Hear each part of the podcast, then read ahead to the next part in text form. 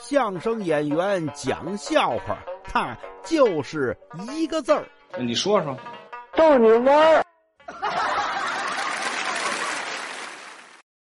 说有这么个酒鬼，成天喝酒啊，亲戚朋友呢都劝他戒酒。这酒鬼说：“那我这是想戒，可是呢，我有烦心事儿，只能是借酒浇愁。”旁边人问：“你有什么烦心事儿啊？”你们不知道，我儿子呀，出门未归，我这一想儿子，我我就就就就难受啊，所以借酒浇愁。这旁边有人说呀：“你这么着吧，你呀打赌发誓，哎，发誓你儿子回来，你就开始戒酒，行不行？”行。这醉鬼呢，决心还真不小，赌咒发誓。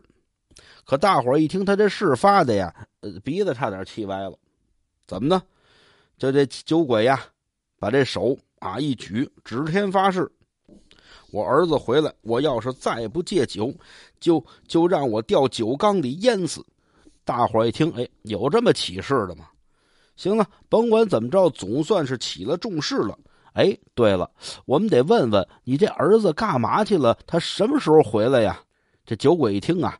您问我儿子什么时候回来，这我还真拿不准。不过您要问他干什么去，我倒能告诉您，你儿子干嘛去了？那什么，呃，我派他上杏花村呢，呃，给我打酒去了。哎，对。